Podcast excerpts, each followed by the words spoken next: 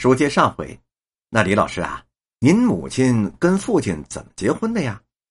嗨，那年代可能就说媒吧。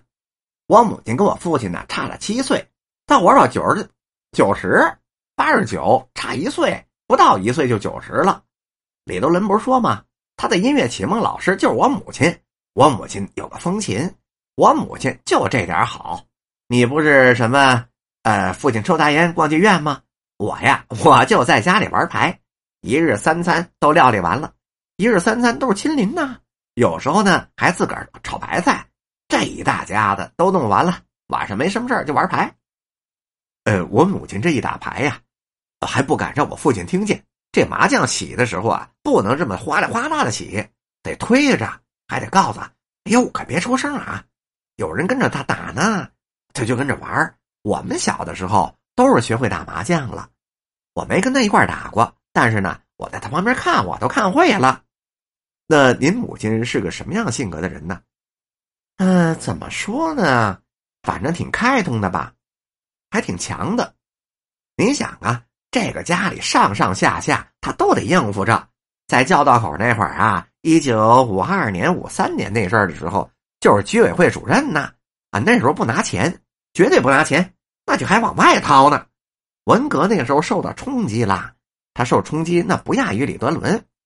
我母亲怀了二十胎，有一个是双胞，就是二十一胎呀。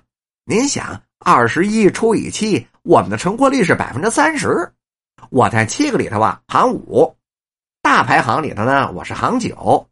他妈妈呢，是指李楠的母亲，呃，这个李品，她也是行五，比我大九岁。山西那姐姐呢，李颖。啊，比我大十五岁，李德伦呢比我大一轮。我母亲没有奶呀，没有奶很容易怀孕。哎，真有意思啊！好比说年初吧，生一个吧，年底接茬又一个，一月份生一个吧，哎，等到十月份、十一月份就又能生一个。我们家在这方面生殖力特强，妇科没病。我母亲怀孩子吧，还总是女孩重男轻女呀。那个时候不能上医院去刮去，怀了孕就得吃药打。哎呦，崩哦！那个瞎折腾，流产了好多个呢。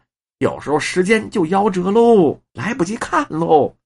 我们家三六九等啊，老大呢，我大姐姐那点没得说。第一个孩子嘛是比较拿事儿的。哎呀，我大姐的功课那叫一个好，一直是在师大附中的，然后呢又是北大。他上大学那时候啊，还一边准备功课，一边拍着我睡觉呢。我母亲可不管，我母亲弄了一帮子各种太太在家打牌。李德伦呢是第一个男孩，那可不得了喽，那是大少爷。还有他妈妈，生下来就圆滚隆顿，哎呦，那招切开，我们老太太说可爱着呢。他就是奶喂大的呀，母乳啊。李德伦也是，我大姐也是，他们那个奶妈啊。一直就在我们家待着，时间是比较长了，叫老王妈，外号啊叫秃老王。您瞧瞧这名字，有意思吧？我们老太太头发呀，后来都没了，就那么几根白的在后面飘着，后头呢还弄一个小夹棍儿。哎呦，这都光头皮了，跟南瓜似的。奶妈完了以后呢，还有看妈。这看妈干嘛的？就是有做杂活的老妈子，还有看妈，看看妈就看孩子呗，什么都不管。呃，这做杂活的老妈子呢，只管呢洗洗涮涮的，收拾屋子的，各屋子都有活干。还有厨子，在安福胡同的时候啊，还有一个本家叫李德林，他是做饭的，一日三餐大小他都包了。我六姐呢，呃，是比李楠的妈妈小那么两岁，在家里啊也不太受待见，就让她呢上平民小学，不花钱的那种，也是在新华街那边。我三岁的时候，又有一妹妹叫李晶，又是一女孩，也不待见她，就给她搁老家去了。再后来呢，我那大姐就走了，给她钱大洋，让她去办年货去，拿着钱可就颠儿了嘛。您是说上解放区逃婚了吗？